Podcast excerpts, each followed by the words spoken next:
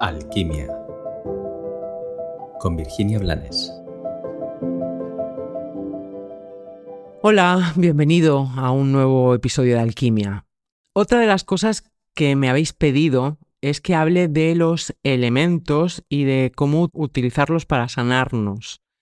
A ver, em, en astrología cada persona normalmente tiene mucho más de un elemento o de dos elementos si tiene carencia de un elemento o de dos. Eso no quiere decir que sea consciente porque puede tener el elemento dominante en sombra, o sea, que lo niega para, para no ser arrastrada, por, arrastrada o arrastrado por esa energía.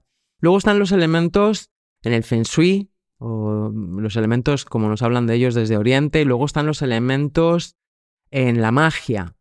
En la magia em, funcionan de una forma bastante parecida a cómo funcionan en la astrología. Y estos elementos son la tierra, el agua, el fuego, el aire. Y el quinto elemento, que es el prana, ki, chi, o bueno, tiene distintos nombres. Entonces, eh, para, para, bueno, para ser breve, te voy a contar que todos y todo en la vida tiene los cinco elementos. Eh, de forma puntual podemos vibrar más desde uno de ellos, pero en realidad deberíamos de buscar el equilibrio en los cinco. El, el elemento, el quinto elemento, el ki, el chi, el prana, es la energía vital, tal cual. Sin, sin, sin eso no existen los, los otros cuatro elementos. Y los otros cuatro elementos eh, nos hacen eh, manifestarnos, percibirnos y ser percibidos de distintas maneras. El agua, por ejemplo, está vinculado con el mundo emocional y mm, ninguno es ni bueno ni malo. En, exceso pueden ser eh, tóxicos o dañinos o peligrosos, pero ninguno es ni bueno ni malo. Entonces, cuando tú estás vibrando desde el agua o tienes mucha agua en tu carta, te resulta más fácil comprender y expresarte y mm, acercarte y buscar y desde, desde el mundo emocional, desde la emoción. Esto en exceso puede hacer que seas un poco denso emocionalmente, ¿vale? En baja frecuencia. Pero en alta frecuencia te puede hacer muy compasivo y muy empático. El agua en exceso se equilibra con el aire, el aire tiene que ver con el mundo mental, con el mundo de las ideas y con el logos, con el verbo.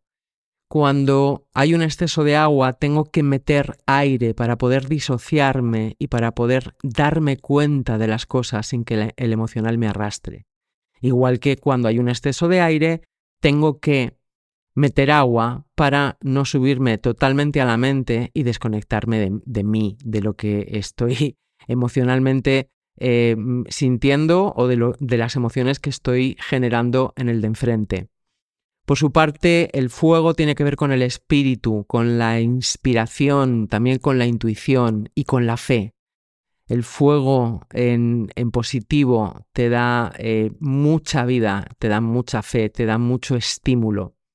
Pero en negativo te puede hacer perder de vista la realidad, y para eso necesitas la tierra, porque está muy bien el deseo y el ímpetu y el impulso y, la vida y la fe, pero hay que materializarlo, hay que darle tierra, hay que poner los pies en el suelo. Y para eso está el elemento tierra, que es el que me lleva a tener más paciencia que el fuego, evidentemente, y a manifestar y a materializar. En un exceso de tierra lo que nos encontramos es que hay un déficit de fe, es que necesito que todo sea como siempre ha sido, que todo sea lento y controlable. Y eso tampoco es bueno, entonces ahí tendríamos que meter fuego.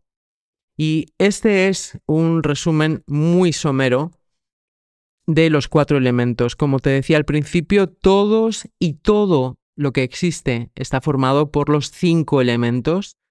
El, el ki, el chi, o el prana, que es el que da vida a, todo y a los otros cuatro y los, los amalgama, es em, lo que inhalamos, que no es el oxígeno, es una energía, lo que inhalamos, y lo inhalamos tanto por la nariz como, o por la boca, como por nuestro chakra corona. Es, es ese aliento que se va cuando llega la dama blanca, cuando llega la muerte.